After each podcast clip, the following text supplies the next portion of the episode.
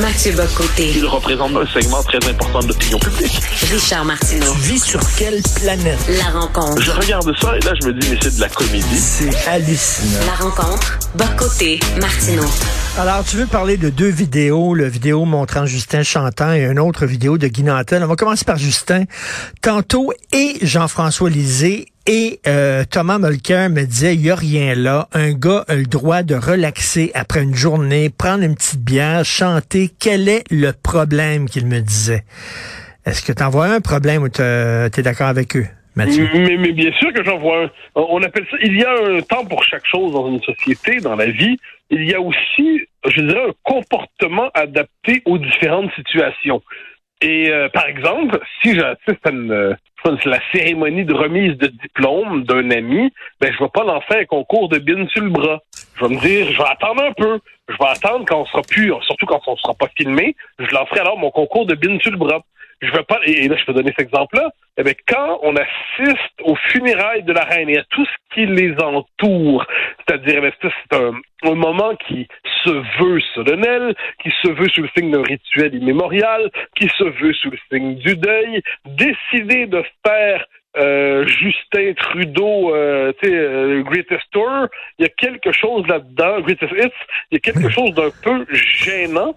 Euh, et moi, le problème est le suivant, c'est que le, manque de respect du rituel, euh, le manque de respect pour le rituel, pour les règles, ce n'est pas, quoi qu'on en dise, une forme de liberté euh, fière d'elle-même. C'est un esprit adolescent.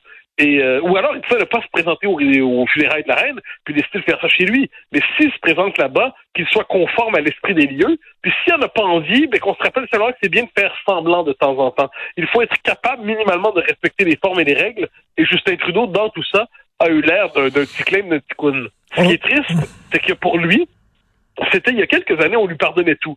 C'était Justin, la rockstar musclée de la démocratie mondialisée.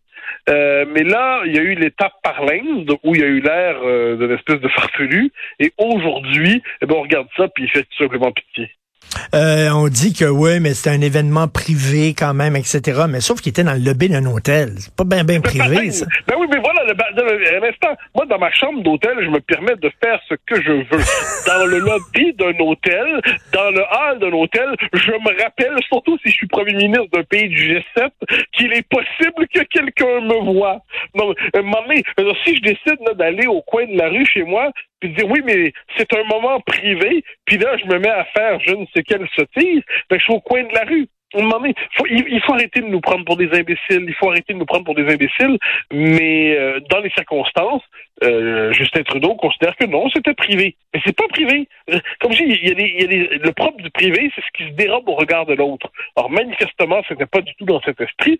Puis euh, je, je sais, j'en veux pas à Grégory Charles. C'est pour ça il est pas premier ministre du Canada. Mais, lui est premier ministre du Canada. Lui est premier ministre du Canada. Mais, mais... avoir un sens de la retenue qu'il n'a pas. Mais surtout, euh, ce qu'il n'a pas aussi, c'est qu'il ne comprend pas que son image a changé à l'international. Au début, on aurait trouvé ça très cute et très mignon, cette affaire-là.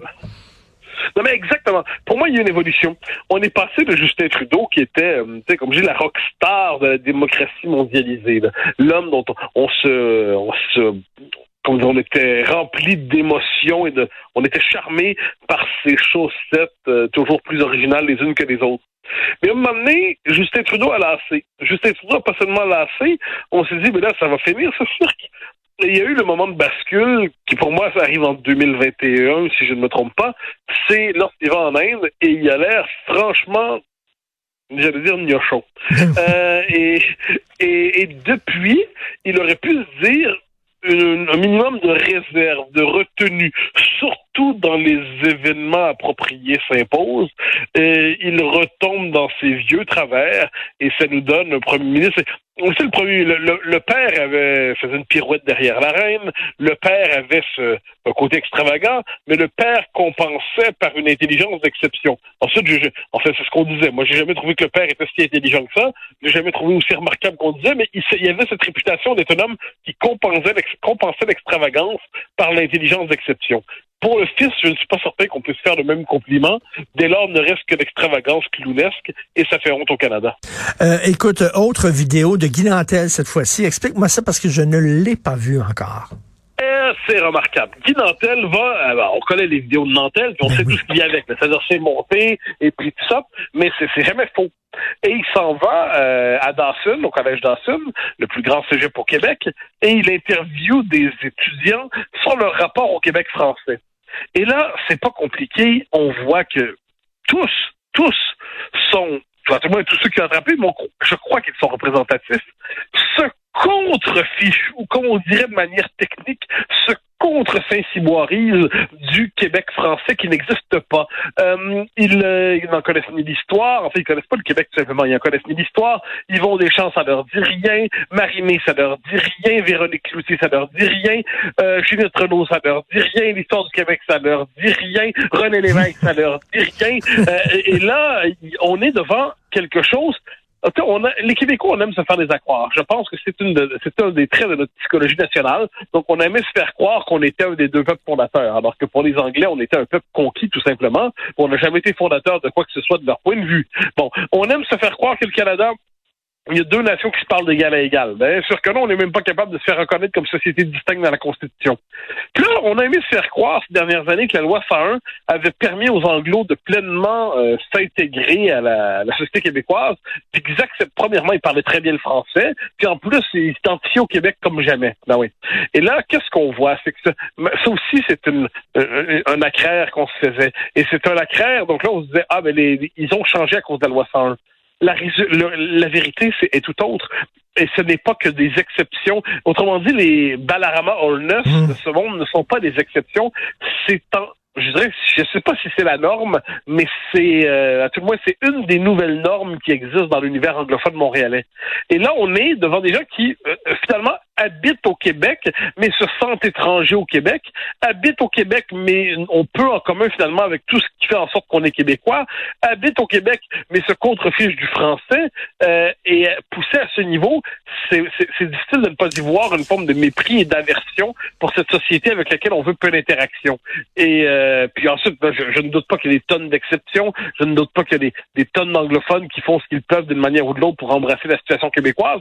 Mais manifestement, ceux qui nous rejettent ne sont pas marginaux. Ils ne sont pas, euh, c'est pas des figures parasites. Ils sont pas dans les marges dispersées. Ils représentent un courant significatif.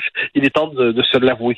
Écoute, il y a quelques jours, j'avais croisé un animateur de CGAD, euh, assez sympathique d'ailleurs. On a discuté beaucoup, puis c'est très le fun, qui parle un excellent français et qui me disait, tu sais, Richard, 80 des jeunes anglophones sont parfaitement bilingues. J'étais là, oh, oh, oh, oh. Comment, comment témoigne la réaction au moment où on a voulu imposer trois cours euh, de, français au collégial?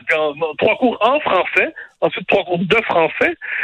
Mais il faut arrêter qu'on on doit cesser de nous prendre pour des, euh, des idiots. manifestement, ils se voient d'abord comme des Canadiens ou des Montréalais plutôt que comme des Québécois. Je m'en désole, mais c'est ici. Manifestement, ils ne maîtrisent pas le français. C'est comme ça. Pour une raison simple, c'est qu'ils n'ont pas à l'apprendre. Parce que c'est pas nécessaire à Montréal de parler français pour faire sa vie. Ça, faut jamais l'oublier. On a des universités très réputées, des centres hospitaliers très réputés, des, un centre-ville. Ça, on peut le faire sans jamais hmm. avoir à interagir avec ces espèces de, finalement, de, de, vieux Québécois un peu qui nous ennuient, qui s'entêtent à parler français. À la rigueur, on est capable, ben oui, on peut dire bonjour, comment allez-vous? On peut dire bonjour. Mais sur le fond des choses, il y a une forme de comment je dire, ça bascule entre les différences et le mépris, mais je pense qu'on est proche du mépris de l'indifférence. Parce que dès lors qu'on cherche à s'affirmer minimalement, c'est vu comme une forme de suprémacisme. D'ailleurs, dans la vidéo, lorsqu'on présente une jeune femme, je, je, ne sais rien de sa biographie, sinon qu'elle est là, puis elle est à Dawson, on lui présente une photo de René Lévesque, puis on dit qui c'est pour vous? Puis elle dit bah c'est un autre homme blanc. Bon, en plus, elle est blanche cette même, je le précise. Hein. C'est la haine de soi jusqu'à l'idiotie. Et il y en a, il y en a plusieurs comme ça. Donc, on, regarde ça, puis on, on se dit, mon Dieu, est-ce qu'il y aura un sursaut? Est-ce qu'il y aura un sursaut? À, quel moment les Québécois vont se dire, il y a toujours bien des limites? On se le dit de temps en temps, mais à quel moment il y aura un, sursaut? Il y en aura-t-il un? Il y en aura-t-il un? Ou est-ce que nos, Est-ce que nos ressorts intimes sont brisés? Je ne sais pas, mais j'ai regardé cette vidéo-là. En même temps, je riais, en même temps, je pleurais, en même temps, je hurlais, en même temps, je m'exaspérais. Puis je me disais, mais voilà ce que nous inspire une partie du Québec aujourd'hui. Euh, écoutez, demain, on reviendra sur ce sondage d'aujourd'hui qui montre que le PQ euh, est passé de 9% à 13% Alors, euh, je t'entendais sourire presque en voyant, en lisant les résultats de ce sondage. On en parlera demain. Et je veux juste te dire, hier, encore à mon job, à mon gym, il y a deux personnes qui m'ont parlé de toi, qui sont venues me voir comment va Mathieu, on l'aime tellement, on l'écoute le soir, et chacun de leur côté. Donc, tu as des fans auprès des gens qui font de la musculation. Mon cher. Ah, J'en suis très heureux, mais mon Dieu, je les prendrai comme modèle. Dieu sait que j'en aurais besoin. à demain, Mathieu. Salut. Bye bye.